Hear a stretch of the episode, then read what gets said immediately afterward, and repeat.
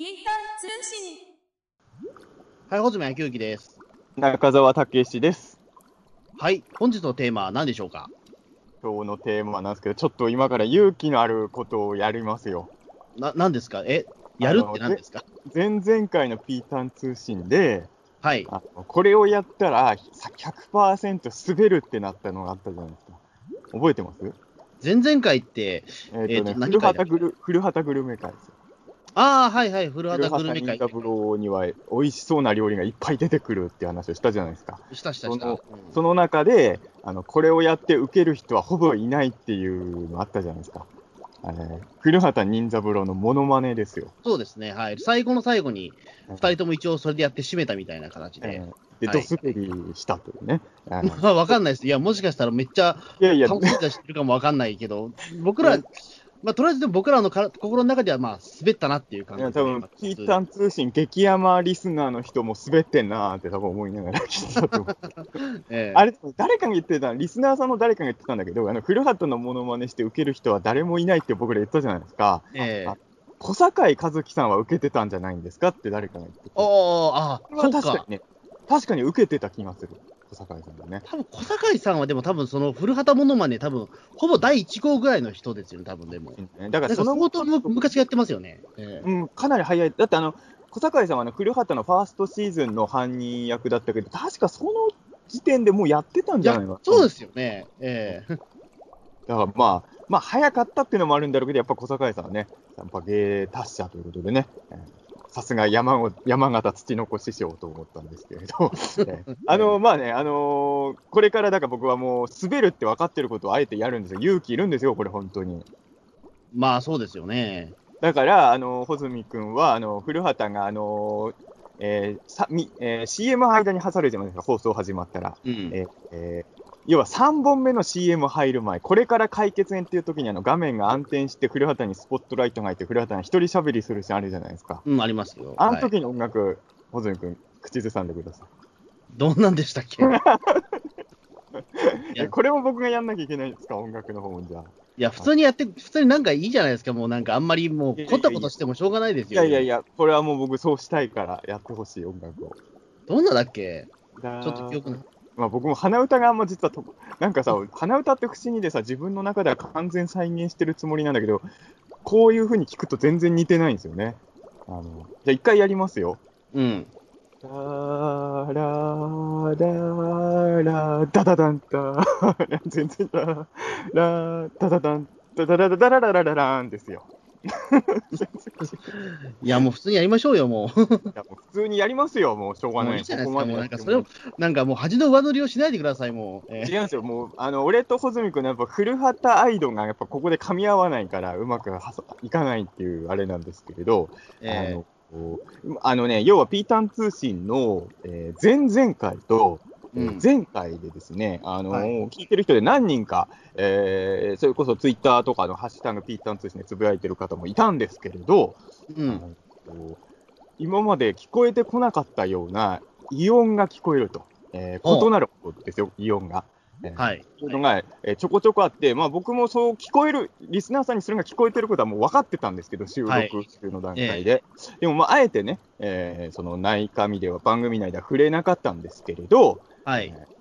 あの音の正体が何だったのか、解決編はこの後すぐっていうのをね、やりたかったっていう、それだけのことなんですけどね。はい、う んまあそうですね。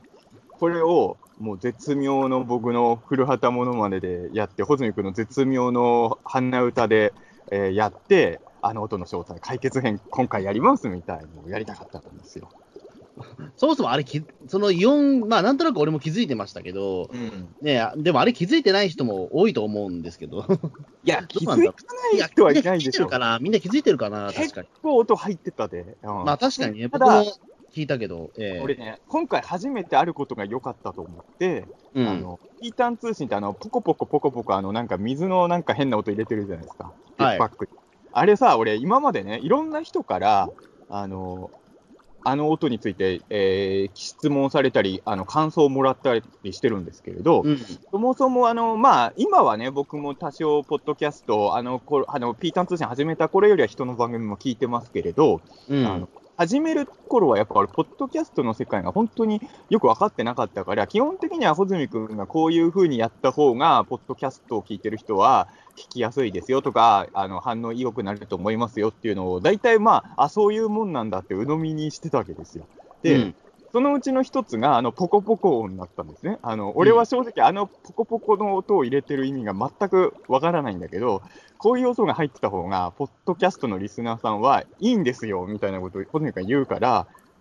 まあ、穂積君が言うならそうだろうと思って、僕はまあ、何も言わずにポコポコ音を入れてったわけですよ。はい、そしたら、ピータン通信始めて数、まあ、半年以上ぐらい経った頃からかな、いろんな人から、あの、なんか水がポコポコ言ってる音は何なんですか？みたいに聞かれて、僕はもう本当、さも当たり前のように、ああれはポツミ君が入れてるんですけど、ポッドキャスト聞いてる人は、ああいう音がバックであると安心するんですよねって言ったら、いえ 脳の意味の家って言われて、あ あれ邪魔ですとかあの、あれ何のためにあるんですかとか、結構いろんな人から言われてて、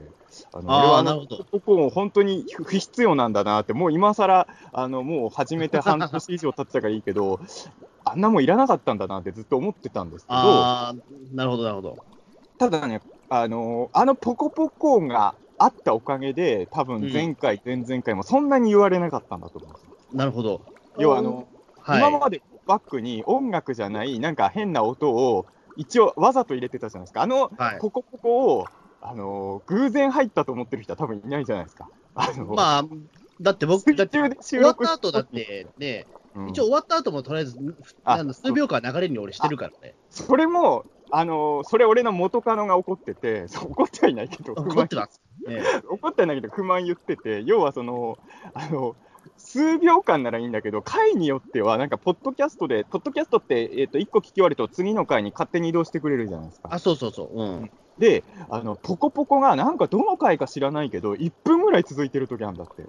あ、マジですか？それはちょっと俺ミスってますね。多分大体10秒ぐらいにしてると思うんだけど。番組終わって、早く次の回はじいつ、普通の番組だったら早くすぐに次の回行ってくれるのに、ピータン通信のせいは、1分間ポコポコ聞かせられて、すごいムカついたっていう。あ、やっぱ聞かなくてもいいのにと思ってしまうんですけど。いやいつもすぐ自動に切り替わるから、あの、あその人の習慣でそうしてたら、あのー、ずーっとポコポコ言ってるから、いつまでポコポコ言ってんねんみたいな。あ なんだろうね、ポッドキャスト、人によって多分その視聴スタイル結構違うと思うんですけど、まあうん、僕はだからそのなんか、えっ、と、エンディングテーマみたいのがあって、それがちょっと流れて、で、その、で、ポッドキャストのシステムって、あの、聞き終わるとその、あの、エピソード削除されるんですよ、端末から。ダウンロードして。iTune で聞く場合だよね。そうそうそう。うん、俺、それが嫌なんで、あの、じゃあ、あの、ありがとうございました、さよならって言ったら、それで、そのエピソードなくなっちゃうんですよ、端末から。消えちゃうんですよ。なるほど。はい、そうすると、もう一回聞きたくなった時に、もう一回ダウンロードしなきゃいけないから、それめんどくさいなと思ってるから、そうそう。だから僕はわざと、だからそこで、あの、まあ、また聞きたい人は、じゃあまた戻ってきてくださいみたいな形で、あの、削除されないようにしてるんですよ。あ、そういう対策なんですね。一応そう、のつもりでやってるし、結構、結構エンディングテーマを、あの、作る、多分その、なんだろう、わか、統計取ったわけじゃないからわかんないけど、そういうつもりでやってるんじゃないかなと思います。その意図はわかるんですけど、うん、1分は長すぎますよね。まあ、1分はちょっと長いですね。すみません。そこはごめんなさい。まあ、た、確かに、ピーターン通信リスナーの中に、俺、これ前回の話なんですけど、前回のガルパン会やったじゃないですか。うん。ピーターン通信ヘビーリスナーの中野慎さんって方おられますけど、あの人、あの回ね、あの、えー、5日前ぐらいの時点でもう20回以上聞いてるらしいです。やばいですね。いや、あのやばいって言っちゃまず悪いんですよ。リスナーさんのことをやばいって言っちゃいけないんだけど、やばいと思いました、ごめんなさい、ここはちょっと共通認識でやばいと。はいだって、俺らだって、あれを3回聞けって言われたら、勘弁してくださいってなるよね。あの1回は、えー、1回は聞き、どの回もちゃんと聞いてるんですけど、で、回によっては2回か3回聞いた回もあるんですけど、うん。ガルパン回は多分俺3回が限界かな、仮に。まあ、そうですね。僕も、まあ、編集1回、まあ、あと、そうですね。一応、その歩いてる時に1回聞いたから、まあ、2回かな。えー、喋ってる時は抜きにして。えーだから、あのー、まあ確かにそういう人のことも考えると、終わった後のポコポコはいいのかもしれないけど、トーク中ポコポコが入ってるのは、とりあえず今のところ、あの、なんで、あの音なんですかって聞かれたことあるけど、あのポコポコいいですねって言われたことは、今のところ本当一回もなくて。えー、あの、ああいう音が入ってるといいんですよねって聞くと、みんな首をかしげるんですよ。なるほど。あのポコポコいいですねって、一度も僕、本当に言われたことない。まあ、あれなんですよね、その、えっと、飛び立て放送局と、あと、クリスタルトークは一応 BGM かけてるじゃないですか、後ろに。音楽なんだっけ、あの2つは。ああの2つは実は音楽なんですよ。一応その流れで僕の番組は、まあ、そのバックミュージックかけるっていうふうにしてる、ま、ちょっと待って、流れで言うとさ、あの、ホズミのポッドキャスト番組の歴史で言うと、飛び立て放送局が 1, 1本目じゃないですか。1本目です。で、2本目ピータン通信じゃないですか。うん。で、3本目クリスタルトークじゃないですか。うん、これは、あくまでも古畑なりの推理ですけど、あのもうモノマネはしないですけど、あの、はい、1本目で音楽つけたじゃないですか。で、はい、2本目でちょっと毛色変えようと思って、ポコポコ入れたじゃないですか。はい、で、僕には黙ってたけど、犯人ですよ、今、穂積君ね、はい、あの。僕には黙ってたけど、あれが、えー、不評だったから、クリスタルトークで音楽に戻したんじゃないですか。いや、そういうわけじゃないですよね。あ、なんかね、いや、でもなんか、あのー、もともとだからその音楽入れた理由も、うん、あのー、なんだろう、僕とピリピリ君でやってるその飛び出て放送局、最初結構間とかあったんですよ、意外と。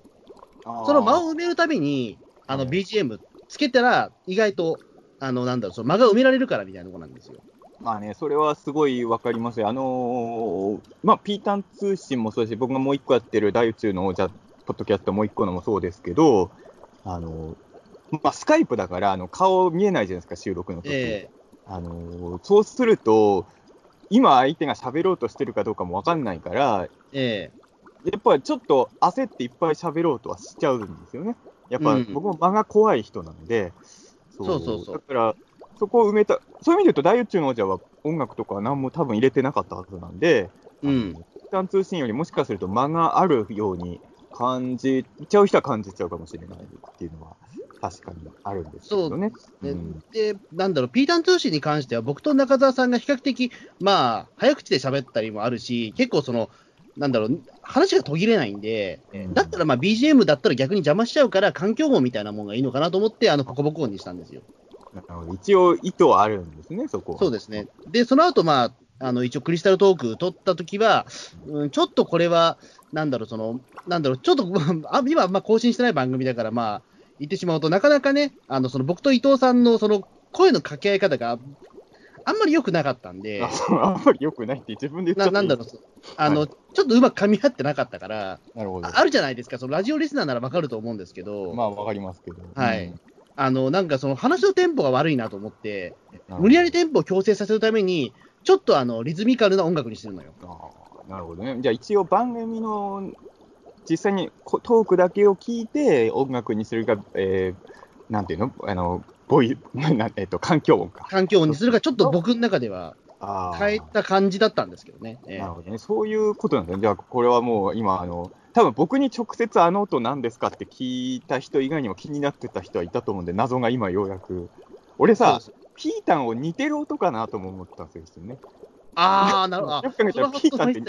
ータンってでも煮る料理じゃないんだけど、多分よく考えたら。いや、煮る料理ですよ、ピータンでも。ピータンってあれ似てるの、最終的に。ゆで卵でしょ、だってあれ。えまあまあ、そうか。じゃあ、似てる音でもいいか、じゃあ。ええだからに、そういう解釈もありなのかなとは思ったんだけど、まあ、あその解釈は全く考えてなかったけど、まあ、いいいいと思います、でも、それでも。ええ、ピータン通信ですからね。あの、えこの間さ、あのー、結構前か、この間って言っても、えっと、4月か5月ぐらいなんですけど、はい。普通のラジオですよ。あの、ポッドキャストとかじゃなくて、なんかラジオ聞いてたら、あの、チャーハンを炒めてる音をずっと流してるラジオがあって。え、マジっすか？それはなんか、最近噂の、なんか STR じゃねえや、なんだっけ？あの、なんかそう、横持ち3文字のあれですよ、ね、咀嚼音をそうそうそうそう。そういうことなのかな？多分そういうこと、俺もよくわか意図が分かんなかったんだけど、あの、ラジオの、あの、チャンネルを回してたら、あの、なんか、チャーハン炒めてる音が聞こえてきて、え？っと、なんかラジオドラマでもやってんのかと思った今時ね。そしたら、ずーっとチャーハン炒めてるんですよ。えー、なんだこれと思って気になって、ツイッターで、ラジオチャーハンで検索したら、やっぱみんなつぶやいてて、えー、なんか、で、調べたら、どうもチャーハンの音を延々聞かせるラジオだったんですよ。へえ、すごいですね。そんな、うん、そんな番組あるんだ。AM か FM か忘れちゃったけど、やってましたよ、そういう。うん、なラジオもあるんだ。だから、ピータンを煮るだけのラジオとかも、まあ、そのうち実現できなくはないそうですけどね、なんかそのね、ねうん、ただ、ピータン似てる音って、ピータン好きの俺も全く絵に浮かばないけどね。まあそうですね。チャーハン炒める音ってみんな絵に浮かぶじゃないですか。音聞いたら、あ、チャーハンやってるんだみたいな。ええうん。その辺はちょっとどうかと思うんですけれど、そう。まあでですね、あのーはい。ここからあの、前回と前々回ね、変な。っていうか今回も多分かすかに入っちゃってる可能性はあると思うんですけれど。あの、いやでもぶっちゃけ前回、前々回よりは全然もう音相当静かですよ。今多分ポコポコ音が鳴ってるんで、はい例の。多分結構消されてますわ。ええポコポコで完全消されてんのかな。あのーまああのね、あのー結局前回、前々回、ああいう謎の音が入ってた原因っていうのは、あのー100%中澤パソコンの方に問題があったんですけれど、あのうん。まああれですよね、あのー俺もあんま機械のこと詳しくないんですけれど、あのーパソコンの、えっとなんていうの、ファン？えっと、ファン、扇風機のことですか、ええなんか中に扇風機みたいなのが入ってるんですよ、パソコン。まあそうですね。あの、いわゆる埃とかがたまらないようにうん回ってるんです、あれ。ええあそこにホコリがだいぶ溜まってたみたいで、ああ、なるほどそ。れが、あのーし俺も調べたのよ。なんかね、もうパソコン、音、バイクみたいみたいな検索をして、なんかバイク確かにバイクっぽい音はしてたけど、そうそう うん。一番ひどい時は本当バイクがうちの中で走ってるのかと俺は思って、えまあ、いろいろね、あのパソコン音だけだといろんな、なんか、どうも違う現象っぽいのがいっぱい出てきたから、あのそういう検索とかをしてて、あとね、ツイ俺ね、最近ね、本当困った時はもうツイートすることにしちゃったんですよ。あの僕、本当、機械音痴じゃないですか、デジタル音痴はい。で機械音痴だから、あのーまあさ、あ最初はある程度自力でもちろん調べるんですよ。あのやっぱり、いわゆるググレ加算件みたいみたいなのあるじゃないですか。うんやっぱそのぐらい自分で調べろよっていうことを、俺もよくリプで来るのよ、そういうの。あの ウルトラマン Z の放送日はいつですかとか、俺にリプ送ってくる人とかいるわけですよ。まあまあ、調べろよいますね。ええなんで俺が教えなきゃいけないんだってそれは思うんですけれど、まあ、そういうふうにはなりたくないから、一応自分なりに、まあ、ネットで調べたりとか、あと、まあ、さいきなりつぶやく前に数人友達にちらっと聞くぐらいはね、はいはいはい。それでも解決しなかった時に初めて、だからあの僕はあのやっぱウルトラ5つの誓いをね、守らなきゃと思うから、やっぱあの他人の力を当てにしないことっていうのね、ちゃんと。ええた、だ、そんなこと言ってるゴーさんだって、マットアローが墜落するときはウルトラマンを呼ぶじゃないですか。呼ぶっていうかうん本人だけど、だから俺もマットアロー追撃のタイミングでツイートするようにしてるんですよ、最近。であのこの間もねあの、あの家の電球が切れたんですよ、あ台所の。はいはい。で、台所の電球ないところでさ、やっぱあのー飯とか作ってるの、なんか大変じゃないですか、やっぱ明かりないと。まあね。明かりないところで野菜切ったりするの結構大変なんで。うん。えー急いで次の切れた次の日にあの新しい電球買ってきたんですよ、でも問題解決だなと思ってつけたら明かりつかないんですよ。でももうパニクっちゃってもう電球つけてもダメってことはなんかもうそのそのなんていうの？電気をつなげてるそのコード的なものになんかもうこうちょっと俺が自力でなんとかできるかどうかわからないことが起きちゃってるんじゃないかと思ってすごい焦ったんですけれど、うん。なんかいろいろ調べて、もしかしたらこれが原因なのかみたいなところまでは自力でたどり着いてツイートをしたところですね、えっ、と、もう言葉忘れちゃったけど、ズーム感だったかな。グローカンズーム感かヒューム感か忘れちゃったけど、なんか、グローカンってやつじゃね。ブロー感かな？そう、それかもしれない。ブロー感とブロー級があるんだよね。えブロー感っていうやつが、あの、今の電球ってあんまでもそれついてるのないんでしょ？あの、え、あの、なんだっけ？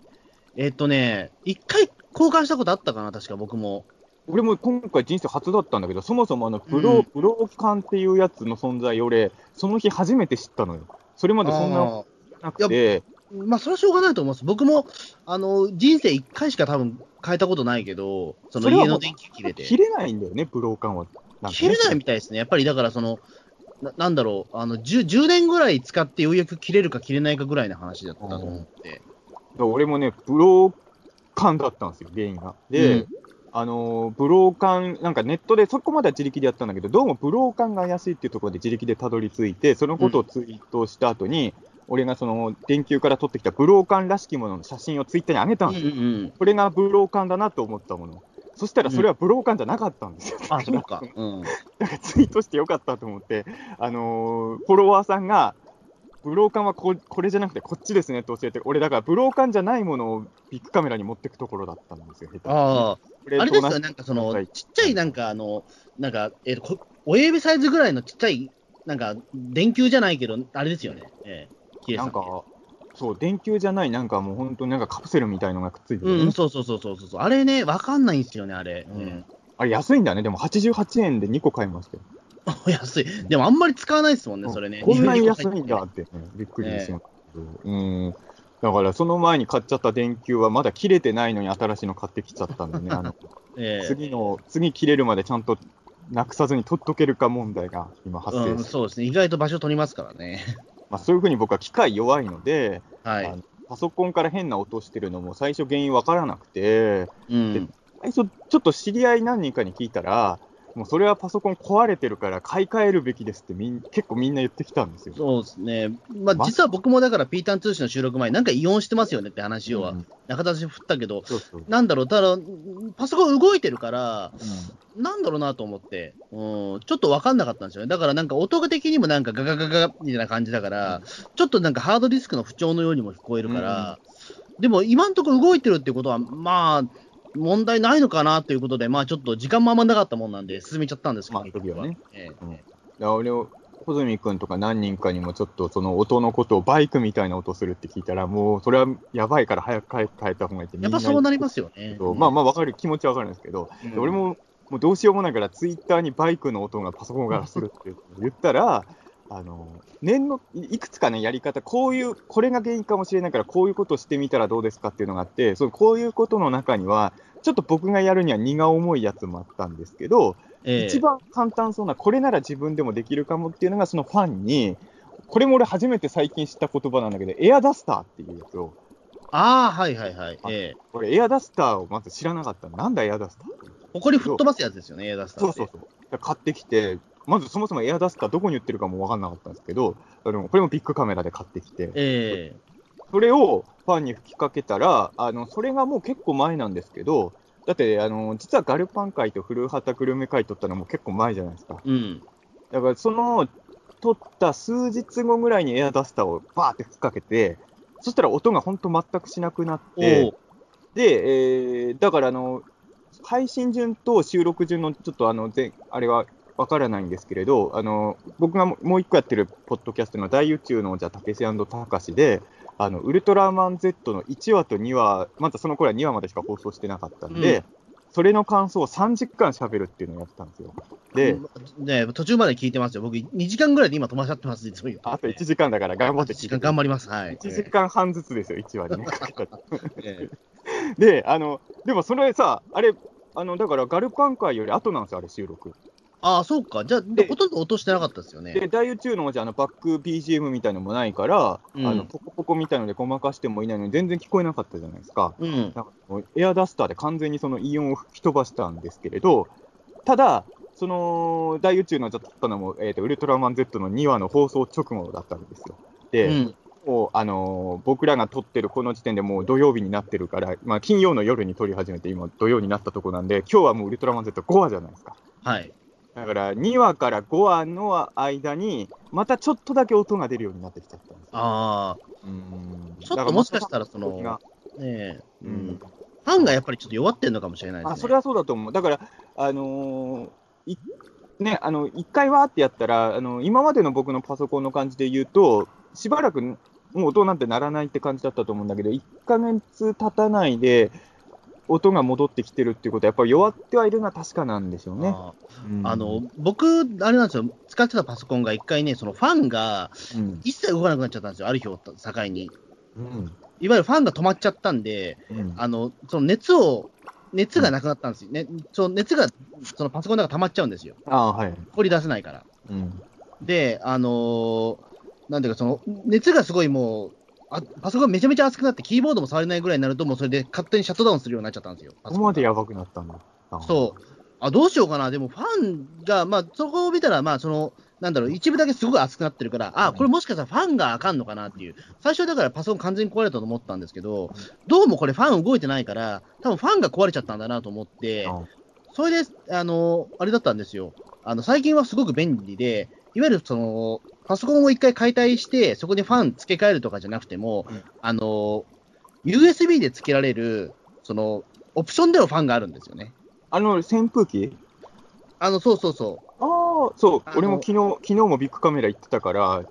見てましたよ、それ。うん。そう、なんかあの、USB でつけて、なんかその、ファンの部分に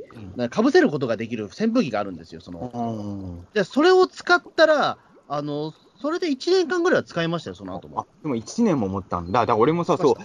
いや、やっぱさ、もちろんさ、もうファンが傷んでるってことは、すでにパソコン傷み出してるのは確かなんですけど、そうは言っても、やっぱ高い買い物なんで、やっぱ我々貧しい人間としてはですね、あのやっぱりそう すぐにパソコン買い替えれる勇気はないじゃないですか。まあ、今のところ、ファンの不調だったら、まあね、っていうところですよね。だから、一応ね、昨日あのエアダスター2本目買ってきたんですよ、まだ使ってないけど。うん、あのなんかそろそろまたエアダスターが必要な気配をちょっと感じてきたから、えー、あのエアダスターと俺も初めて買ったんだけど、数回やったらもう結構なくなっちゃうんだね、一瓶分ってね。ああ、そうか。エアダスターってだってあれ勢いがなきゃだめなんですよ。あのその薬とかじゃない、薬とかだったらさ、あの、あの、ちょっとの量でも効果あるみたいなのもしかしたらあるのかもしれないけどさ、エアダスターってシュッて出たって意味ないでしょ。バーって出なきゃ。うん、そうそうそう。だから正直、エアダスター、今、勢いよく1本目はボワーってなんないから、これ2本目必要だなと思って、そうですある程度勢いもないといけないですもんね。いわゆるそのなんか100均とかでも確かその、うん、手でなんかその、手のなんかその力でシコシコやるようなやつあるけど、あれだと多分全くね、意味ないですもんね。ああ、まあそうだろうね。やっぱシュワー、もうものすごいパワーでやんないとね。うん。あれでしょうか。まあ、とりあえずだから今エアダスターで応急処置で、まあ、俺だからね、やっぱあの、ガルパン会と古畑グルメ会はね、あのー、まあ、リスナーさんがね、あのー、本当にあんまり気にしてなかったならよかったと思うんですけど、あのー、やっぱ自分で聞くと気になるじゃないですか。うん。やっぱ、変な音入っちゃったなってなるから、はい、やっぱ、まあ、古畑グルメ会は僕にとっては結構前からいつかやりたいって言ってた念願の会だったから、でもあるし、ね、はいガルパン会も結構個人的にはあの好きな回が、まあ、20回は絶対聞かないですけど、はい、まあそこまではさすがに、えそこその回に変な音入っちゃったのは結構心残りだったんですけど、あの考えようによってはですよ、あのこの2本で良かったなと思うのは、まあ普段のピータン通信がピータンを煮る音がバックで聞こえてるとしたら、はい、古畑グルメ会の時は、あの鶴瓶さんが犯人の時の殺しのファックスがね、裏で動いてるんですよ。で、そのガルパン会の時は、バックで戦車の整備をしてると思えばね、あのたまにカタカタカタってなるじゃないですか。あれ、うん、明らかにバック戦車走ってるじゃないですか。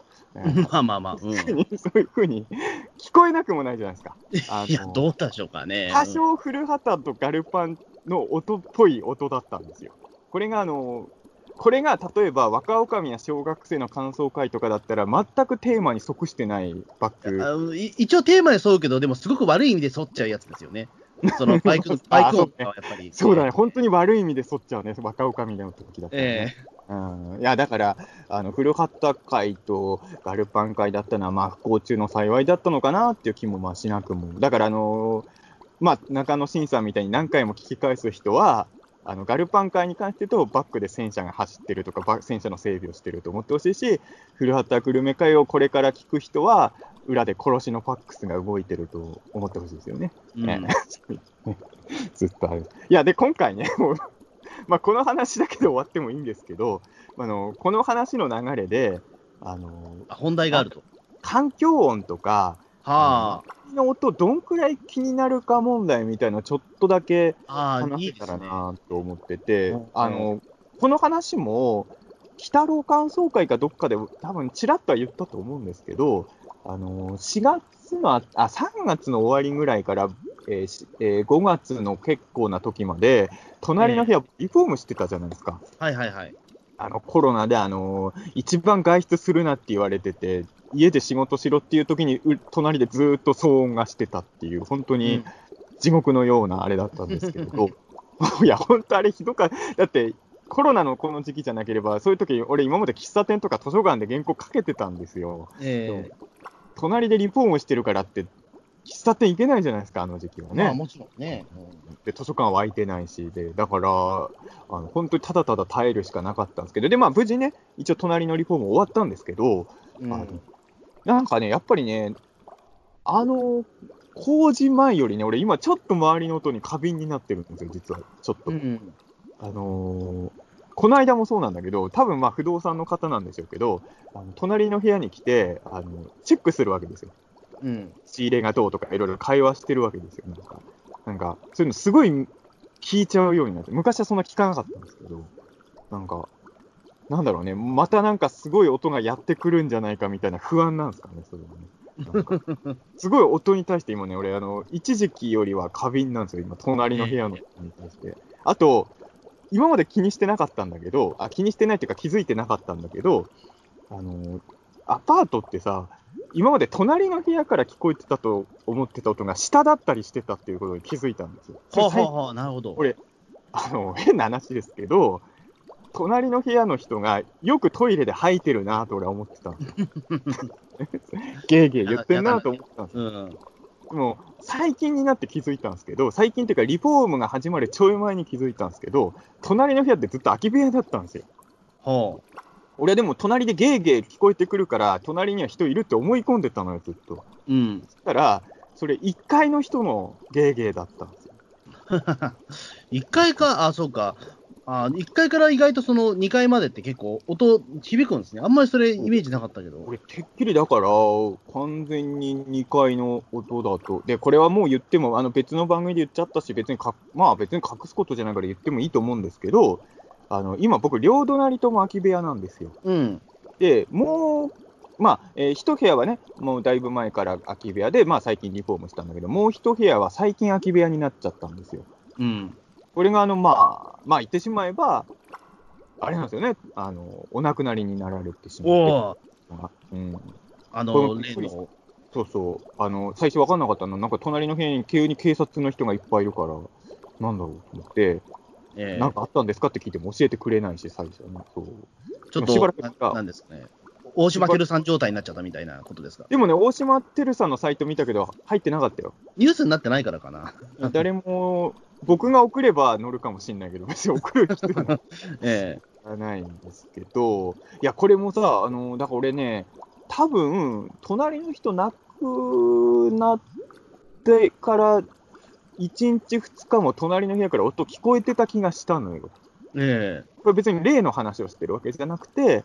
これも多分下の階の人。だからその亡くなった人の下の階からしてる音を俺が、あ、隣の部屋の人帰ってきたんだな、みたいに俺が思ってたんだと思う、多分。うん。だから、ど、意外とさ、音ってどっからしてるかって分かんないんだなっていうのわかんな、あ、でもそうですね。僕は、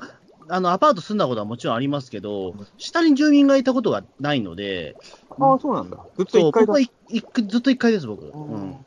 2階、だからまあ、俺、1階も2階もどっちも経験あるけど、意外と分かんないもんなんだなと思。うん、確かにそうですね。おまあ、両隣っていうのはあったんで、あの右側の人、住民のなんか音かなと思ったら、全然左側だったりとかってよくあるし。ああ、まあ、それもあるか。うん、最近、あとびっくりしたのは、あの最近あの、隕石落ちたじゃないですか。落ちた、落ちた。ええ。あの、みんなが音をしたって時間、俺もやっぱり、あの、その時ちょうど布団に入って、そろそろ寝るかみたいな時間だったんだけど、俺はね、隕石の音もてっきり1階の人かと思います。あ、音したんですか？調布って聞こえました？ゲーゲー、あ、聞こえた聞こえた。調布聞こえた。俺は聞こえなかったんだよな、あれ。ちょぜ時間完全に一緒だったから、間違いなくあの音だと思う、隕石の音だと思うんですけど、うん、あの時間、えっ、ー、と、午前2時何分だっけ？その時間に、うん。うん、もうすごいババーン、ガサーンみたいな音がして、で、俺はてっきりまた1階のおじちゃんがベッドから落ちたのかなと思う。前も起こってたんで、うん、そう。なんか物を崩す音とゲーゲーする音をよく出すんですよ、一回のおじちゃんが。うん。かなと思ったら隕石だ。隕石と間違われた男ってかっこいいけどね、ちょっとね。隕石に間違われるってなかなかね、ないからね。あの、これ、このままなんかウルトラマンのなんかの 1, 1エピソードになりそうな導入部ですいいいよね、それタイトルとしてもね、ねかっこいいと思って。いや、だからなんか、でもね、あのーまあ、それはしばらくしたら落ち着くと思うんですけど、周りの音って気にする人と気にならない人いるじゃないですか。うん、た例えば、あのまあ、もう最近あんま乗らないけど、夜行バスとかも、俺はやっぱり音が気になるんですよ。夜行バスじゃない、新幹線でも、まあ、あの要はあの人がいるところであんま寝れない人っているじゃない。中学生とかもそうかな。あのやっぱあのちょっとの音がすごい気になっちゃうんですよ、ああいうところ。うん、どうですか？ああ、意外とでも俺ね、気になんない方なのかもしれないな。あの、なんだろう。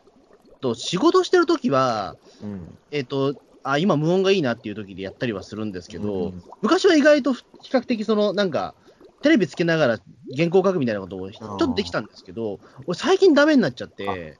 それやっぱだんだんダメになるのかな。俺も、まあ、テレビつけながら昔からダメだったけど、うん、昔は原稿書くときとかって、あの、映画のサントラとかかけてたんですよ、音楽。ああ、もう俺ダメですね、それも。え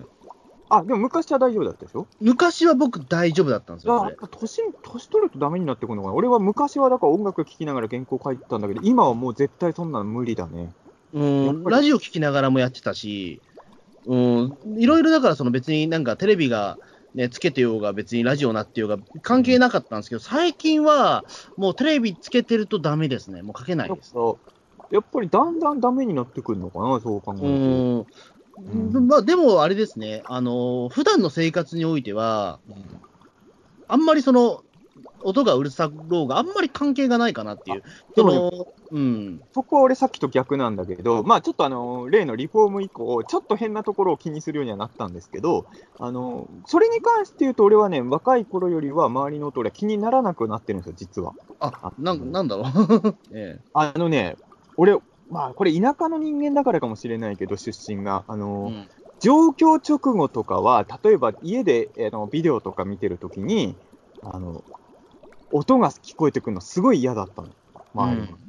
だから、あのー、今住んでる調布の1個前住むときは、まあ、妹とルームシェアしてたんだけど、はい、どういう場所だったら一緒に暮らしてもいいかって妹から一応聞かれたの。で、俺は、まあ、別に駅から遠くてもいいから、ある程度歩いてもいいから、とにかく静かなところに暮らしたい。あの映画とかを見るときに、要は妹とルームシェアする前に一人暮らししてたとこがね、映画見てるときに隣の部屋の音が聞こえてきたりするのが俺すごい嫌だったの。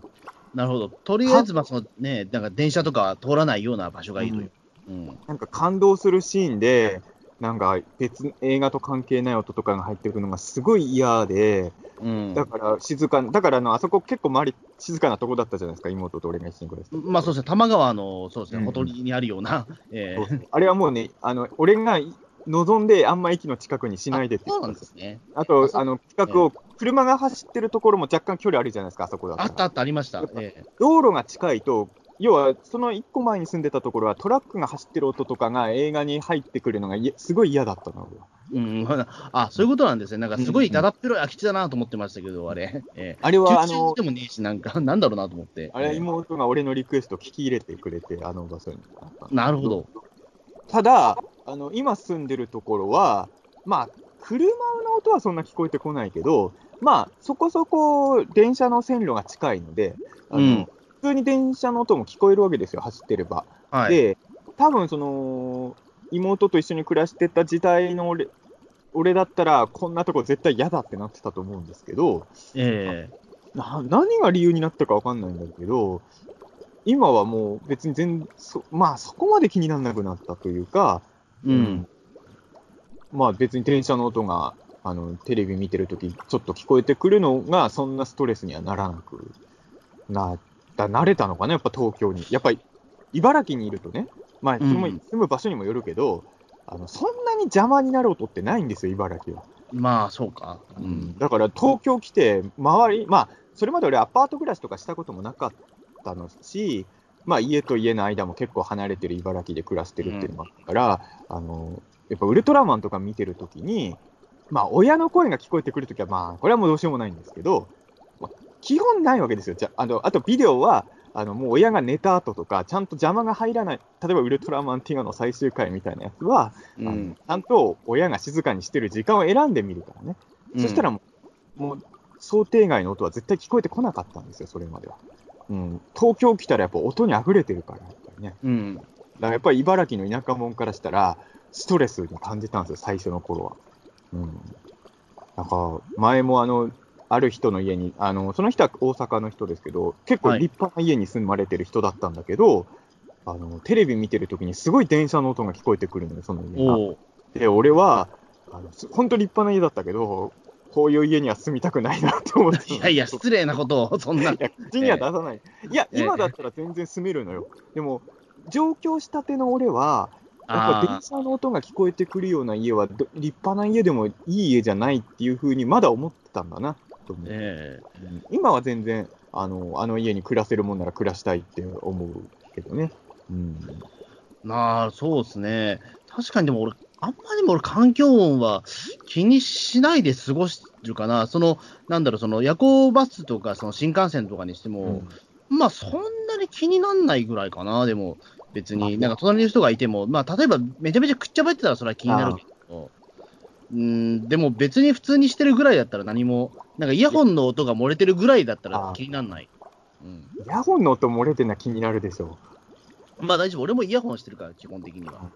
うん、なんか夜行バス、俺、最近多少寝れるようにやっぱ慣れてきたのかなと思うんですけど。それはやっぱり、なんだろう、うん、ある程度年を重ね重ねたからみたいなところなんですかね。楽屋で寝てる人いるじゃないですか、何人かいる楽屋で。ああ、僕、比較的楽屋で寝れ寝れます、僕、すごい。会話、会話気になってしょうがなくてさ、もう寝ようと思ってんだけど、もうやっぱ会話が入ってくると、いろいろ考え事がそこから進んじゃって。ええー、うん、なんかあれが、あのね、ビートたけしさんがね、はい。俺とは本当全然違うなと思ったら、たけしさんは一人だと寝れない時があって、えー、あの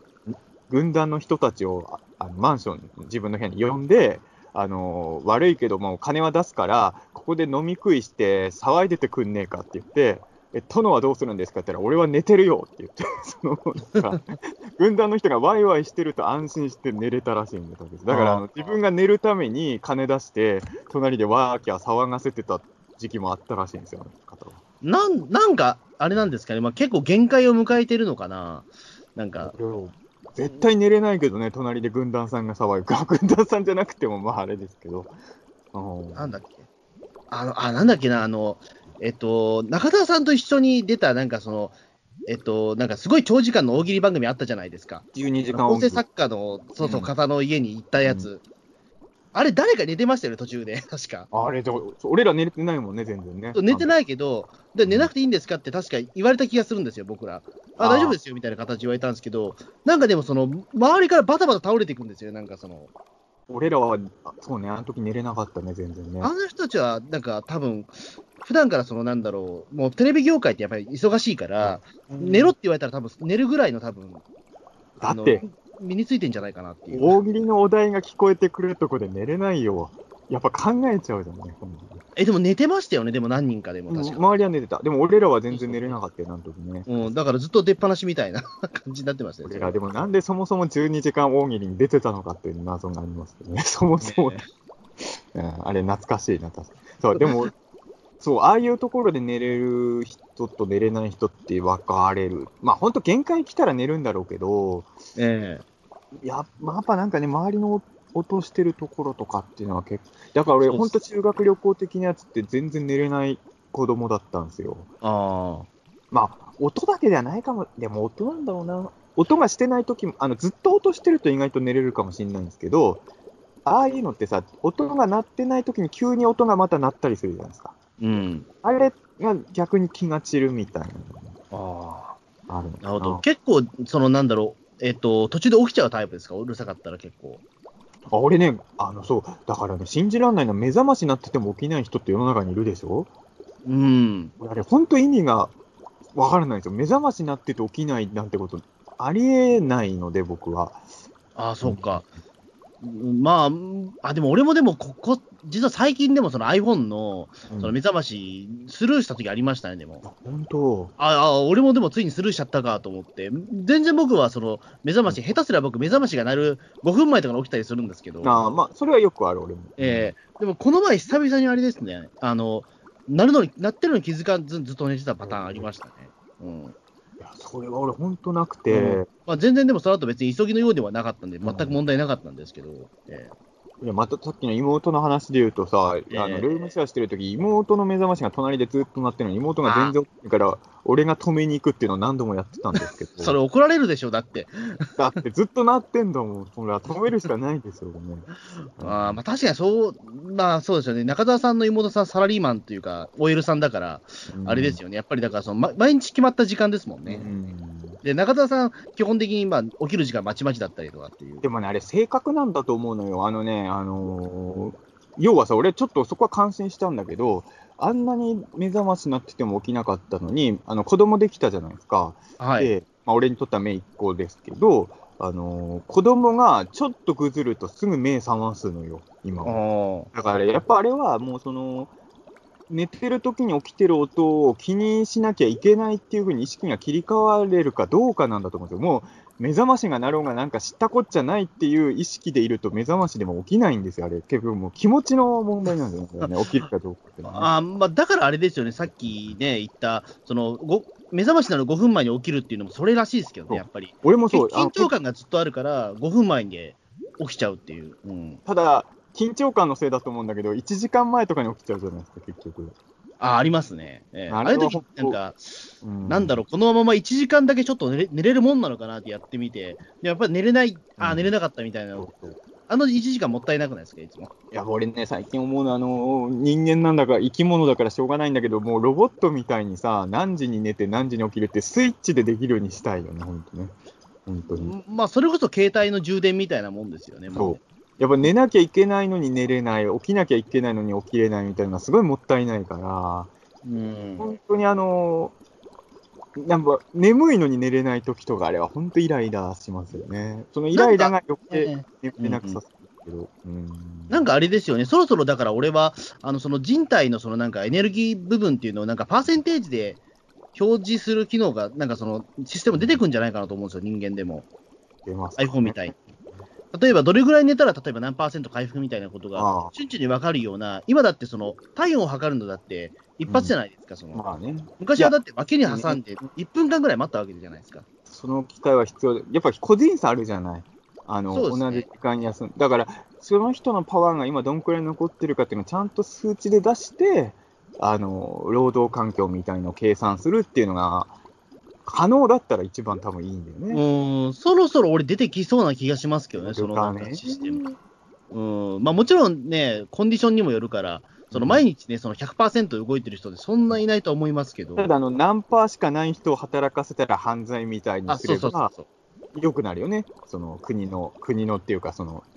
状況としてね。うん、そうそうそう。うん、なんかそのね、睡眠不足にしても、うん、あのー、何でしたっけ、結局5時間睡眠を3日ぐらい続けると24時間起きてるのと変わらないみたいなデータあるじゃないですか。でもそんなこと言ったら24時間起きてた日だらけですけどね。うんね。だから人間のなんか睡眠時間1日7、8時間は必要だみたいなこと言うじゃないですか。うん、俺もそれもどう分かんないんですよ。だから5時間しか寝てないけど、なんか7、5時間寝た、ね、7、8時間ぐらい寝た人はそんな変わらない。下手すりゃ7、8時間寝た時の方が体調悪い時ありますもん。まあ、それは多分慣れじゃないですかね。そうなのかなうん。やっぱ急にちょっといつもと違うことやると、あ、それで言うとなんか俺さ、あの、いつもより起きる時間早いと、すごいトイレ行きたくなるんですよ。ああ。なんか、いつもより、そうね、めっちゃ早起きした時ってなんかすごいトイレ行きたくなるね。あ、マジっすか。うん、めっちゃ早起きって何何時ぐらいの話ですか、大体。えー、7時とか。あ、7時ででも、7時はでも、うん、なんだろう、一般のサラリーマンの人は多分7時くらいにはもうとっく起きてますから。だって一般のサラリーマンはこの時間起きてないから。うん、ねえいや、まだ起きてる時間か、今日はまだね。まあまあ一、まあ、一応今日金曜日だし、ええまあでも、そうね、7時ぐらいに起きると俺はトイレ多いですね。うん、ああと、早、そうね、まあ、早くっていうよりあれかな、睡眠、要は3時間ぐらいしか寝てないとめっちゃ腹減るね。ああ。あのー、6時間寝ればそんな腹減らないんだけど、うん、3時間ぐらいだと起きたときすんげえ腹減ってる、ね。うん。あ、もうな、謎だなと思って。うん。あとなんだろうな、ちょっと、な、な、あ、この人あんま寝てないのかなっていうのが他人にバレるのが怖いときってないですか、なんか。まあ、怖いってことはないけど、なんか明らかに落ちてんのかな怖怖いってわけじゃないんだけど、あでも分かる分かる、怖い怖い。バレてんのかなってあるじゃないですか。あのー、一番怖いのは番組撮ってる時とかですよね。そうそうそうそうそう。あのー、変な話ね、会議とかはそんな怖くないんですよ、眠いのバレてても。うん、でも、番組とか、あと舞台上とかですごい眠い時ってやっぱ人間あるじゃないですか、それはね。うん、あれはやっぱりちょっとね、見てる人にバレてたらどうしようってのね。あ、でもさっきの緊張の話ですけど、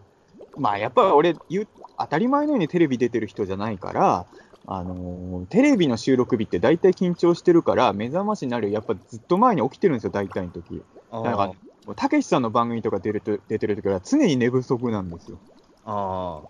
まあ寝不足だから。わかんないですね、でも確かに、でも言われないと。だから髪の毛が飛んでるとか言ってるわけじゃないんですよ、別に。寝ぼけてるから言ってるわけじゃないけど、でも、やっぱり、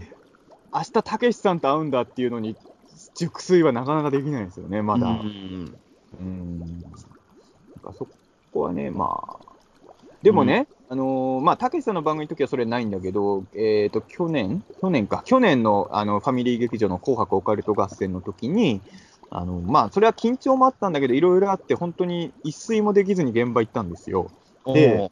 もう本番前にやっぱちょっとでも寝ときたいっていう精神的ななんか安心も欲しいっていうのがあって、楽屋で寝ようとしたんだけど、やっぱ寝れなかったんですよ、周りの人の。あのー、大部屋だったんですけど。あ、そっか、大部屋でみんな、皆さんいらっしゃるところで。でも吉田裕樹さん寝てたからね。あ、寝れる、寝れるっていいな、あ、の、あの方はやっぱあれですもんね。やっぱり場数がやっぱりすごいですからね。やっぱりいろんなところで多分寝てらっしゃるんだと思うんですけど、多分。そういう慣れなんだろうね。だから言うても、ね、うん、僕の中ではまだテレビもイベントも、やっぱりまだ特別なものだから、やっぱり、まあ、あれって、そうね、楽屋で寝れるほどリラックスはまだできないかなっていうのはありますけどね。ただ、楽屋で寝てたくせに吉田裕樹さんは上坂すみれさんにサインもらってましたからね。いやいや、別にいいじゃないですか、それぐらい。いや、俺は、俺そういうとこしっかりしてるから、そのね、出演者からサインもらったりしてないですから、もらっときゃよかったと、後悔はありますけどね。ツーショット写真は撮れました、ね、なな。なんかあれですよ、多分だから、なんだろう、その、えっと、の野宿みたいなことをすれば比較的うまくいくのかな？それもあってさ、野宿で思い出したけど、まあ、今はそれやっちゃだめだけど、うん、あの昔はさ、映画館の前で寝てても大丈夫だったじゃない？そんな時代もありましたね。公開初日のね、あの舞台挨拶とか見れたのに、前日になるとマニアが並んでたじゃない、いろんな映画で、うん、俺も寝袋もちゃんと持参して、あの 映画館の前で何回か寝ようとしてたことあるんだけど、毎回やっぱり一睡もできてなかった。寝ようとはしてたけど。やっぱあれ、慣れですよね、多分やっぱこれから大、まあ、初日に見るぐらいだから楽しみにしてた映画じゃない。だから、多少はやっぱり眠い状態で見たくないから、寝ようと思ってるんだけど、やっぱ道路で横たわってて寝るのは結構難しいよ。うん、しかも、歩いてく人とか、あと前後ではやっぱ喋ってるわけじゃない。今回のモスラどんなんなんだろうねとか聞こえてくるわけじゃない。うん、それは寝れないよね、やっぱね。でもやっぱそれも慣れか、慣れなんだろうな。僕でも。あね、まあ寝てる人いるからね。そう。僕でも実はほら、あの、なんだろう、お台場にあって妖怪博物館。うん。僕1週間に1回あそこ出てたんですけど、その店員で。うん。あの、僕、その、金曜日かな出てたんですけど、うん、金曜日、えっ、ー、と、大体僕8時ぐらいに、その、うん、あの、あそこの建物について、1時間寝てましたよ、俺。あ、そうなんだ。床で。ええ俺も2回ぐらいやったけど、絶対寝れないね。あのでしかも枕とかそういうもない、気が利いたものないんで、あの自分の腕をその枕代わりにして寝てました、俺、普通に。それ、それもそうだ。あの、それで思い出したけど、学校でさ、机でそうやって寝てる人いるじゃない？えっと、あの、突っ伏すパパターンですか？うん。あの、授業中にちょっと気を失う時は確かにあるんですけど、眠すぎて。ええ、ただ、休み時間の間ずっと寝てるっていう人いるじゃない、結構さ。いますね、うん、あれ、俺はできなくて、まあ、正直な話、俺、中学、高校の時友達がほとんどいなかったから、あのー、まあ、これはもう、なんていう、陰キャあるあるかもしれないんですけど、まあ、なんていうんですかね、あのやっぱり友達がいないことを恥だと思うじゃないですか。うん、寝寝てるんですよってアピール、あの友喋る相手がいないんじゃなくて、眠いから寝てるんだよっていう風なアピールのために、でも実際眠いんだけど、寝れればいいんだけど、休み時間の間、寝てるふりしかできなかったですね。うん。やっぱり、やっぱ周りの気になっちゃうんだろうな、その、つまんない会話が。うん。うん、ねだから、そうね、こ学生の頃からそうだね、周りがワイワイしてるところとかで、どうしてもやっぱ周りの会話からいろんなこと想像、やだって保健室行けば寝れるわけだから、やっぱり音が気になってるんだと思うんだよね。ああ、保健室寝れました？保健室は、まあ、そんなに、そのずっと寝てるわけじゃないけど、保健室のベッドにいる間は、やっぱり多少なりとも寝寝れてましたよ、そこは。ああ、俺、保健室寝れないんだよな、あれ。ベッドやで、ベッド。いや、でも、なんか保健室いるってことは、まあ、なんだろう、その、仮病じゃないね、限りは絶対何かしらその痛いわけじゃないですか。まあまあまあ。だそれもあるし、うん、なんだろう、そのちょっと体調悪くて熱が出たりすると、それでほら、あの保健室のベッドになるじゃないですか、うん、で。それでなんか、小学生ぐらいだと、多分親が迎えに来るみたいなこと言われ、ね、なるわけじゃないですか。うん、で、その一言目に親からすげえ怒られるんじゃないかみたいな、そういった怖さもあるんですよ、こちらとしては。なんで病気で休んでたら親から怒られるんですか？いや、なんか普段の節制が悪いからみたいな、なんか、言われる可能性がゼロでもねえなみたいなことを考えると、もうだから本当にもう生きた心地がしなかったというか、8だと思ってたんで。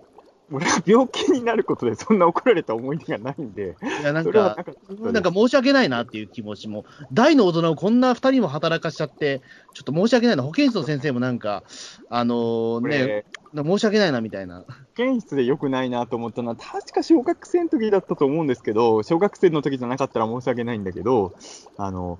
病気でもさ、多少動けるじゃない、人間は。うん、別にずっとダウンしてるわけじゃないんじゃない？だから俺さ、本当に気持ち悪くて保健室行ったんだけど、なんとなくさ、ちょっとキョロキョロしてたのよ。なんかちょっとベッドの上で起き上がって、なんか周りやっぱ気になるから休み時間みんな遊んでるし。うん、そしたら、あら、あなた元気じゃない？か、教室戻りなさいみたいな。いやいやいやいや、病気の人、だからそれから俺保健室行くときはちょっとあの、多少動けても動けるアピールしちゃいけないのかなってちょっと思いましたけどね。うーんね。これだからちょっとね、またセンシティブな問題なのか分かんないけども、うん、あのじょやっぱり女子だったら比較的、ほら、貧血とかいろいろ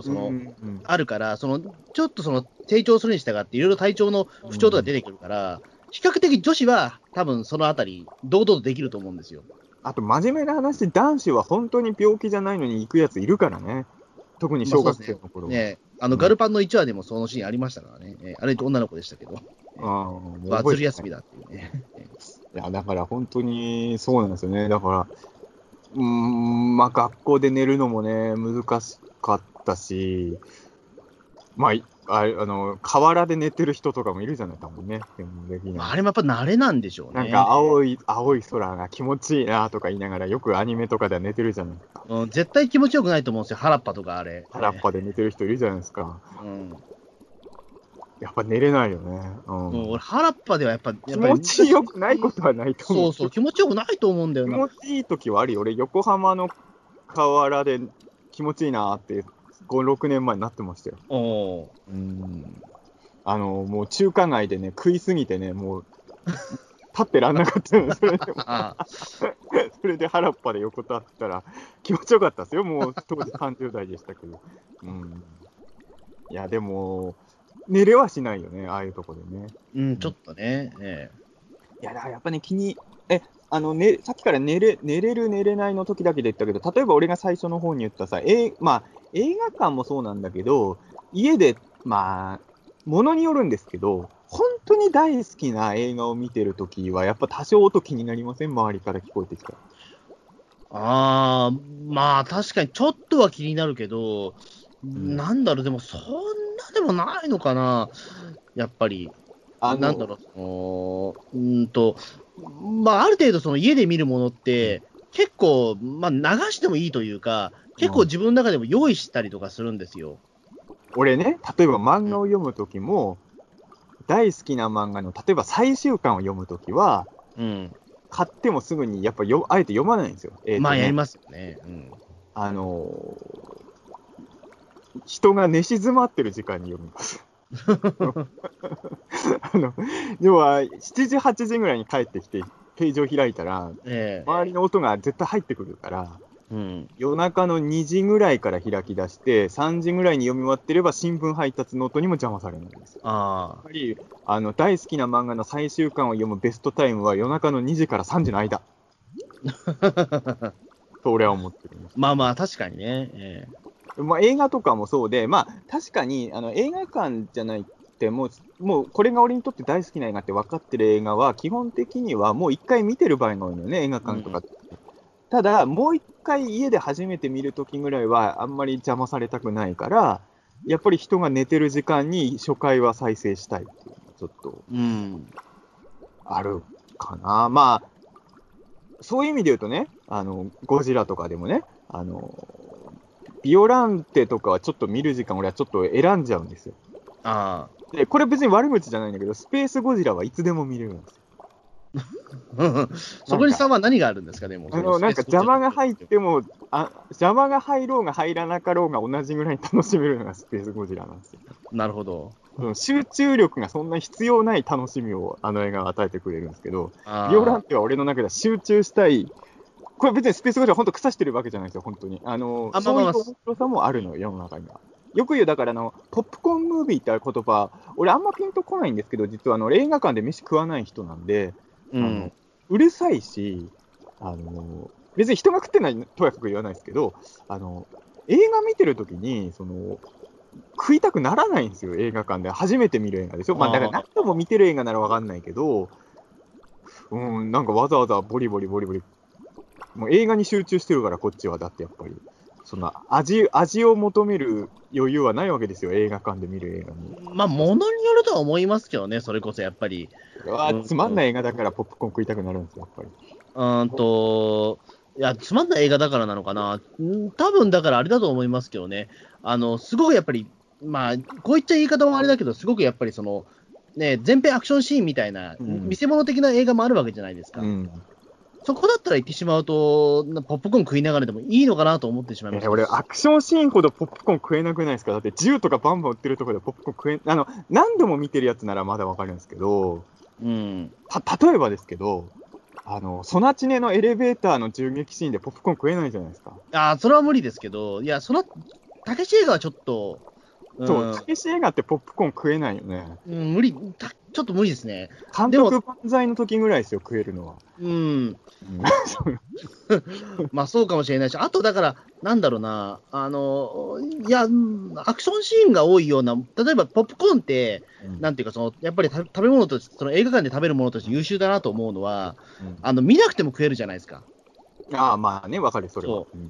うん、そう、だから、あのー、なんかその、ちゃんと器を見なくても、惰性で食えるっていうところが俺、素晴らしいと思う。そういう意味では、ホットドッグってあんま映画館向きじゃないあそうそう、ホットドッグ売ってるけど、俺はホットドッグ食ったことないし、俺あの、多分食いづらいだろうなと思うんですよ、あれ。一応食ったことあるけど、え、あの、暗闇の中で食ってるとさ、間違ってさ、あのーあのソーセージとか挟んでるところに指入れちゃうときあるんで そうそうそう暗いから、そうそうだから、ね、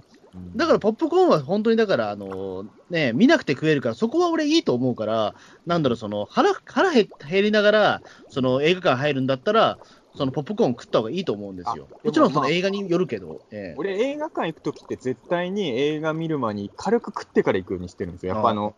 空腹で集中力損害されるのが腹立つじゃないですか、本当に、ね。うんなんかそれは気をつけてるんですけど、まあ、でもね、俺やっぱり、そうね、まあ映画館行くような映画って、まあ、言うてもさ、もう、もう、どんな映画でも映画館で見るっていうほどの映画ジャンキーではないから、えー、そのまあ、まああ、楽しみポイントがある程度高い映画なわけじゃないですか、映画館で行くやつは。うん、まあ、そんなに対してやっぱポップコーンは俺は不要かなっていうふうに、基本的にはなっちゃうんですけど、まあ、だからまああの映画、でもたまに映画館でも電車の音聞こえる劇場ってあるじゃないですか。まあありますね。うん。ちょっと、あと最近 4D があるからさ、あの 4D のガシャンガシャンがさ、あの 4D じゃない映画見てるときに聞こえてくるときあるじゃないですか。あはいはいはい。近くの劇場で 4D やってるあれあれある。ええ、あの別にいい、そんなにはもう気にならないけど、多分俺高校生ぐらいの俺だったらイライラしてたと思う。あの頃は、あの映画に集中してるときに邪魔するものが本当に許せなかったんですよ、未成年の頃は。うん、もうこの年になるとね、そこまでじゃないけど、あでもね、それもものによだだからさ、もう、まあもう、例えばレジェンダリーゴジラの時とかさ、うん、あのゴジラの新作を10年も待っててさ、10年ぶりにゴジラ見てる時にちょっと雑音あったら、やっぱり俺はストレス感じたと思うんですよ。ええ、やっぱりそういう時は、本当にまあ、映画館のいいところっていうのは、だからやっぱり隣の部屋の音が聞こえないことだと思うんですよね。うん、あのもちろん客の人が、まあ、マナー悪い人とかいる時もあるとは思うけど、うん、そうですね、まあ、でも、これも難しいところで、あの仮面ライダーの映画とか見に行くときに、子供がディケードだとか言ってるのは全然 OK なんですよ。うん、それはあった方がむしろ楽しいぐらいなんだけど。うん、でもあれですよ、中田さんで満員の映画館は全然大丈夫なんですよね、でも。まあ、あんまりそこまでぎゅうぎゅうするのは嫌だけど。初日とかだとやっぱりどうしてもその、ほら、もう、まあ、今はソーシャルディスタンスもあるから、うん、もう全部ってことはできないけど、あのー、大体でもほら、埋まるじゃないですか、全部。本本音を言うと、俺は満員よりは、やっぱ多少空いてる映画館のが好きですよ。だまあ、なんだろう、まあ、今、コロナ禍のこの状況で、両端空いてるっていうのは比較的でも、あの、こっちの方がいいなって思ってる多分いると思うんですよね、やっぱりね。まあ、客側の意見としては、ね、客側としてはね、多分両側空いてた方が、やっぱり俺はなんだろう、その、なんか密集されてるのがちょっと落ち着かないんですよね、大体。ただ、はっきり言ってさ、まあ、うん、まあ、その初日の舞台挨拶とかそ、まあ、そこまで狙わなければ、俺が見に行くような映画なんてのは、はっきり言って、そんなに前になってること少ないからさ、うん、あの、亀止めぐらいですよ、公開からしばらく経っていったのに、と両隣も人いたのは。ああ、そっか、亀止めすごかったんだな、そう思う亀止めは確かにそうだったけど、はっきり言って結構当たってるって言われてる映画でもさ、あの、調布の映画館で初日外していけば、両隣人いないようにってできるよね、ほとんどの映画は。ああ、そっか。うん。うん確かにそうか。でも今、今はでもそうか。俺も、あの、なんていうか、その、両隣に人がいるっていう状況があんまり得意じゃないんで。うん、そう。まあ、やっぱり、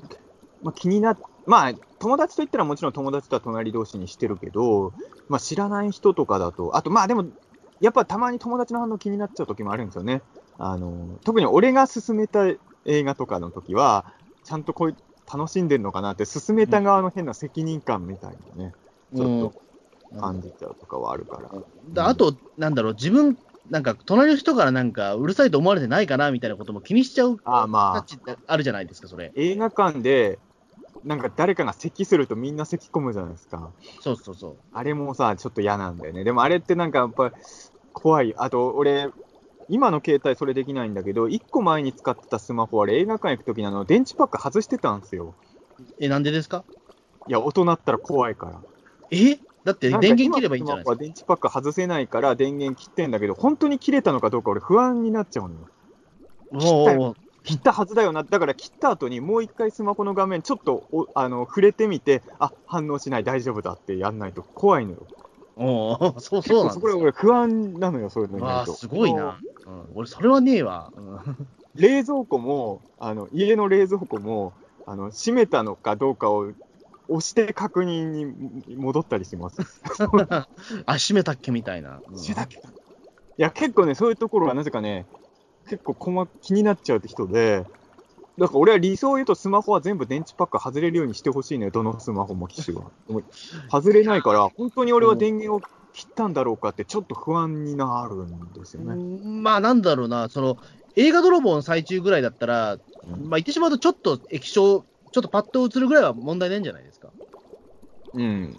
うん、まあ、そのあたりで確認すればいいんじゃないですか？あ、切れてるなっつって。えー、映画泥棒くらいならそうだね。たださ、映画の予告編中結構スマホ光らせる人いるじゃないですか。うん、あれはね、よくないじゃないですか。まあ、なんだろう。でも俺は最近もうそのあたり、予告編に関しては、うん、ごめんなさい、ちょっと自由にさせてもらってます、最近実は。でも予告によるよ、あのやっぱりあのエヴァンゲリオンの予告の時とかって、みんな本編見るいや、まあそうそう、うん、そういった特別なものはあるけど、なんか俺、予告編の段階から、なんかその、えっと、集中してるのってなんか疲れちゃうから、いや、まだまだ映画本編始まってないから、うん、ちょっと順位させてもらうわみたいな感じで、一応います、今、僕、気持ちとして今。まあ、俺も予告、うん、まあそうね、ただ、まあ、予告の間に、いや、予告の間にスマホの電池切ったの確認してたはずなのに、本編始まって数秒はちょっと気になってる時あります。うん。本当に俺は切ったんだろうか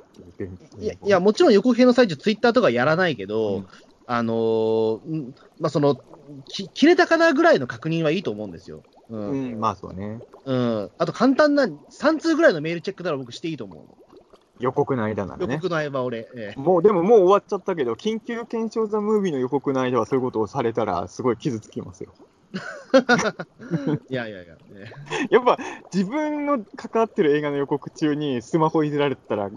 傷つくじゃないですかね。いや、まあまあ、そうだけど、うん、えうん、まあでもちょっとでもやっぱり、それはちょっとやっぱり、僕最近長いし、やっぱり20分ぐらいあったらも集中力使えないんですよ、そこに。不思議なもんで、最近 DVD だからあんま関係ないけど、昔レンタルビデオ借りると予告編ついてたじゃないですか、本編行く前に。うん、で、100%早送りしたじゃないですか。うん、映画館で見る予告は結構見れるんだよね、不思議なもんで。そうでも実は俺、そこで映画欲がちょっと満たされてることに僕、イラっとくるんですよ。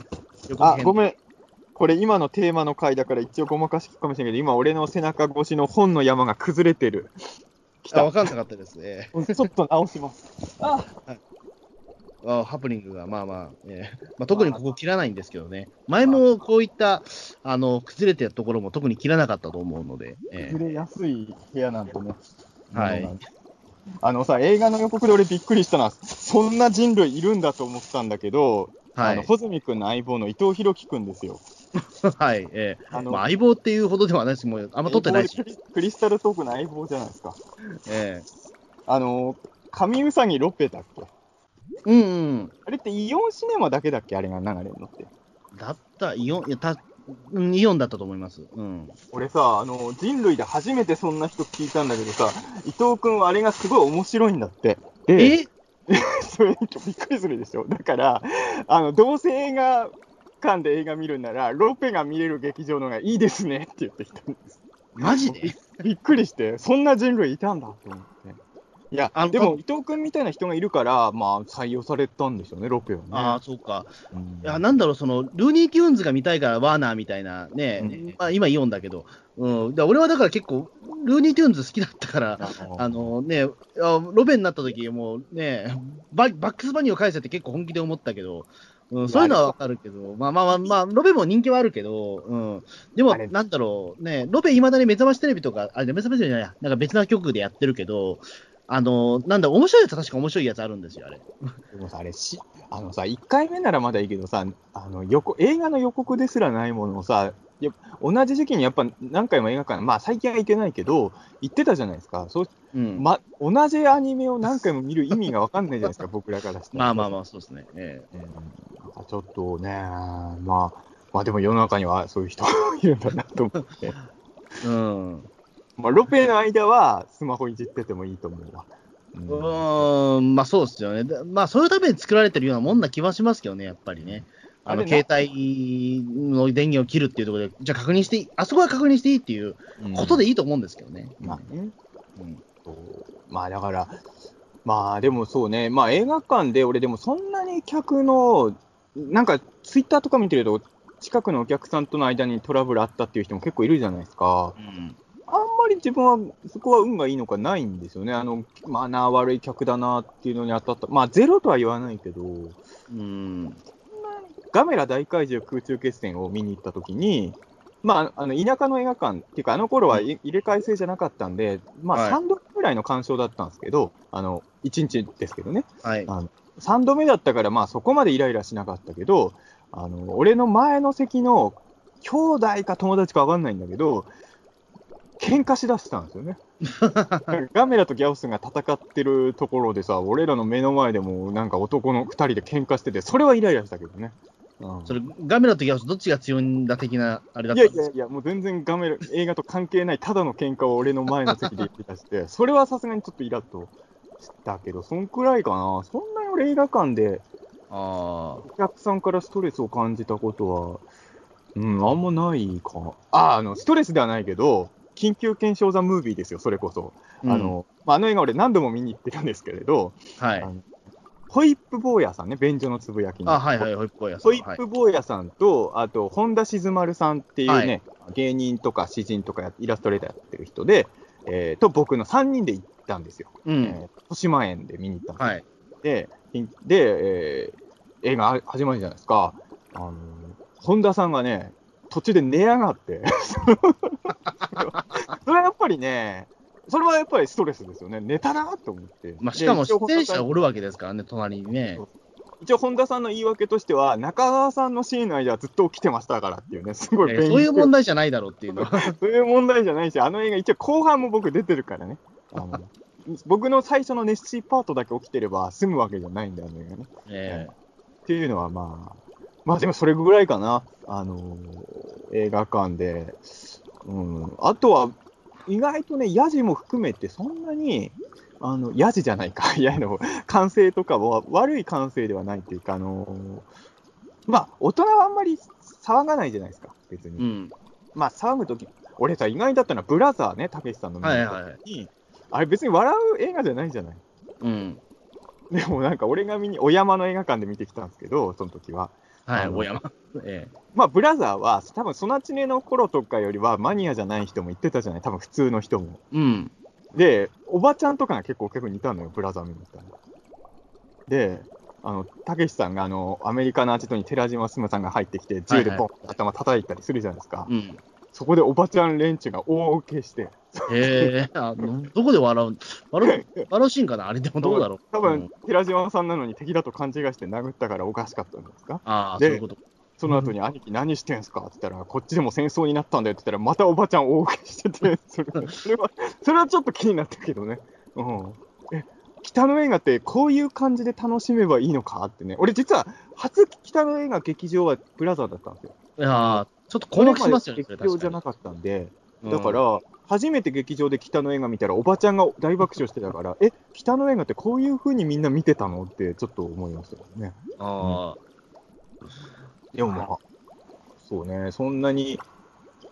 あまあ映画館ね。まあ映画館で聞こえてくる音はまあ、まあ、人によってはなんかさ、隣の客が飯食ってるの嫌がる人もいるって言うじゃない？それはないし、うん。うん。ね。うん。だまあ、伊藤、伊藤博樹君と一緒に見に行く時あるじゃない？映画を。うん。そうすると、あの、あの、なんか、なんだっけな、なんか役者さんが出てきた時に、なんか、あ、なんかその前、なんかマニア向けのネタって入れるじゃない？ああいうの。はい、入れますね。で、なんかちっちゃい声で、なんか別の役を演じた時の名前で、誰々も頑張れみたいなことを伊藤君がニヤニヤしながら言うときはちょっとイラッと。よくないオタクですよね、それね。あれはイラッとしますけど、そんくらい。えー、うん。えー、それだから中田さん以外の人に聞かれたら結構アウトですよね、それね。そうそう伊藤君、ウルトラマンフェスティバルでもよくそれやるからさ、もうやめてほしいんですよ、あれね、本当ね。そうねあの素直に応援するんならいいんだけど、ちょっとなんかマニアックな小ネタを入れて頑張れみたいなことを言う一番嫌なオタクなんですよ、ね。そうそれ上映後、例えばね、そのなんかロビーでもう乱闘になってもおかしくないです、聞く人は聞いたらね、それね。あれは本当に良くないなと思うんですけど。えーまあでも、そうですね、そんなに。ただまあ、そういう意味で言うと、あの、気にはならないけど、映画館の人の会話を結構俺覚えてるから、あやっぱ人の反応とかはすごい気にするんですよね。あの、い、うん、まだにあの、映画館で見た映画 DVD とかで見ると、あ、そういえば映画館で見たときはここで笑い起きてたなとか結構覚えてるもん、やっぱりね。うん。それはまあ、あの、最近はないけど、浅草東宝とかでは 最近はないですか、もうその場所すらもう10年以上前に亡くなってますよ、浅草東宝。ええ、浅草東宝のオールナイトって、寝る人多いじゃない。まあそうですね、まあ、浅草東宝に限らず、まあ、例えば文芸座とか今でもオールナイトやってますけど。文芸座のオールナイトって意外とみんな起きてない？なんか。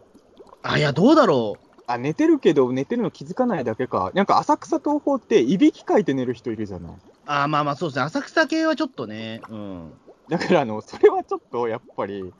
あのやっぱ宇宙大戦争でね、あのもう最後の大バトルの時ですよ、えめっちゃおじさんがいびきかき出してさ、それはやっぱ結構うるせえなと思います、さすがにね、ちょっとね。まずあんな大爆発が起きてるってことで、よくいびきかいて寝れるなと思ってさ。ななんかだからあれですよね、ちょっと、あのもう今だから浅草の映画館ってもないからあれだけど、ちょっと浅草の映画館ってやっぱりちょっと特殊な事情で入ってる人とかいるんで、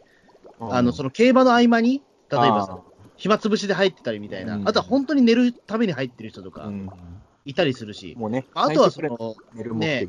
まあもうね、亡くなったからいいいいけど、ね、いわゆるその、なんだろう、その、ね、性行為するために入る人とかいるから、そうそう、あそこ。ええ。やっぱいたんだね。いましたよ、やっぱり。ええ。何何度か僕行きましたけど。性行為、え、それ男同士でやってる人とかいましたから。性行為を目撃したの、それはやってるところ。あのー、なんだろうな、えっ、ー、と、明らかにそう、女装してる人がいて、えー、で、あで、そのままなんかその、まあ、いかにもその労働者風の人と、一緒にトイレ行って、そこでもうなんか、バンバンバンバンなんか音がしてる、ああ、やってるなっていうのはああ、まあでもトイレでやってたのね、それは、ね、うん。トイレでやってたからあれだけど、まあ。劇場でやってるわけではないよね。えー、でもその音は結構うるさいんですよ、また。ね、こっちまで響くぐらいな、まあそのね、映画見てても普通に響くぐらいだったりとか。えー、あとはその明らかにその、なんだろう、そのまたがってる人みたいな人いましたからね、その席の上で。えー、いたんだね、そういうのね。いました、いました。見たことないまあ気にし、気づいてなかった可能性もあるかもしれないけど。うん、もう今はそういった映画館、まあ、まずないと思いますけど、まあね、もう今は無理だ10年ぐらい前は普通にあったんですよ、あれ。うん、まあそうだよね。うんまあ、ということで、今回はね、あの周りの音がどれくらい気になるかというね、はい、本当にそのテーマで喋ってたかどうか怪しい回でもあります、ね、は映画のことしか喋ってなかった気がするけど、えー、まあ、音が気になるって結局寝るときと、なんか映像とか、あと読書中ぐらいじゃない？あと音が気になるときって、飯食ってるときとか別に音聞こえてきてもいいじゃない？別に。まあ別にね。えー、うん。まあそうね。まあでも仕事中、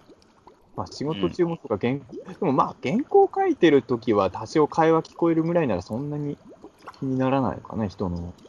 隣の部屋から聞こえてくる会話ってほとんど聞いちゃう方ですか？聞きにあ、俺聞かない方っす。結構、あれもさ、すごいやっぱ気が散るのってさ、丸聞こえはさすがにないわけじゃない？その別に耳に壁つけてるわけじゃないから、うん、その中途半端に聞こえるから気持ち悪いんだって、なんか推理しだしちゃうんだよね。100%聞こえてないわけだから、なんか聞こえてくる単語単語でちょっと自分の中でつなげるゲームみたいになっちゃって、それが気が散るんだろうな。というのと。あのね、あの、俺の部屋の隣の部屋でリフォームして、もう終わっちゃったけど、うん、あの4月5月リフォームしてる人のリーダーっぽい人が、すごい声が伊集院さんに似てたのよ。それがいい声じゃないですか。まあ、いい声なんだけど、ただやっぱストレスだったから、もうちょっと伊集院さんが嫌いになりそうになるぐらい、そ のうるせえよ、伊集院と思って、こっちは寝てんだよみたいな。まあそうですね、伊集院さんもだって毎日 TBS ラジオで喋ってるから、さらにそこでね、うん、現場でも喋られても、隣に喋られても困りますからね。本当に似てたんだよ。だから俺、伊集院さんが工事やってるのかと思ったんだけど、でも、聞こえてくる単語単語があんま面白くないから、あ、違うって まあそ、そこでやっぱり、えー、こんなつまんない雑談をしてるわけがないみたいな。本当似てたんだよね。ああいうの、でも気になるない。なんかたまにいるじゃない。あの、その辺の人の声が有名人に似てるとか、あれ引っかかるよね。ああいうのは確かにちょっと、親って思ってます。やっぱり特徴がある人の声とかね。特徴ある人は、そのリフォームしないでほしいなと思う。ね、その そのいや、めちゃくちゃなこと言ってますけど。やっぱあの、リフォームするときは、その、隣の、なんていうのかな、隣の人が気にならないような、もう、ザ平凡みたいな声質の人にやってほしいみたいなとか。あと、別にそんなこと欲しくないし、もらってもどうってことなんだけど、最近はさ、あの、工事する人とか、あの、タオルとか入れていかないんだね。タタオあえっと、タオルって、その、あのくれるんですか、タオル？お騒がせしますって言って、はいはいはい、そのアパートとかマンション住んでる人の家み、俺の10年前ぐらいまでってそういうの入れてた印象がおられるんだけど、今はないんだね、そういうの一切ね。あ、ないんだ。なんか、多少、まあ、その、なんかタオルをあげるかどうかはちょっとあれだけど、お騒がせしましたぐらいの一言はちょっとあったりとか。あ、なんか、ぐらいは言ってた。あ、でも終わった時は何もなかったな。あ、終わった時はないんだ。お騒がせしましたぐらいのこともないんだ。あれも俺はちょっとね、疑ってるのが、あの、大体工事は朝の8時から始まるんですよ。うん、まあ、これはしょうがないと思うんですよ。一般的にはそんくらいの時間が仕事始めの時間だと思うんで。でも最終日だけ、なぜか6時ぐらいからやってたんですよ、朝の。これ多分最終日だから、朝からやっててももうクレーム来ても終わりだしいいだろうっていうね、のをすごい感じるんですよね。その6時っておかしいでしょ、絶対。ね最終日なんだよ、それはね。だから、もう怒られても平気だもんねって言って朝の6時にやりだした感が、己伊集院みたいな、やっぱちょっとね、ちょっとなりますよね、それはね。うん。そんなね。まあ、そんな感じですかね。はい。はい。はい、じゃあどうもありがとうございました。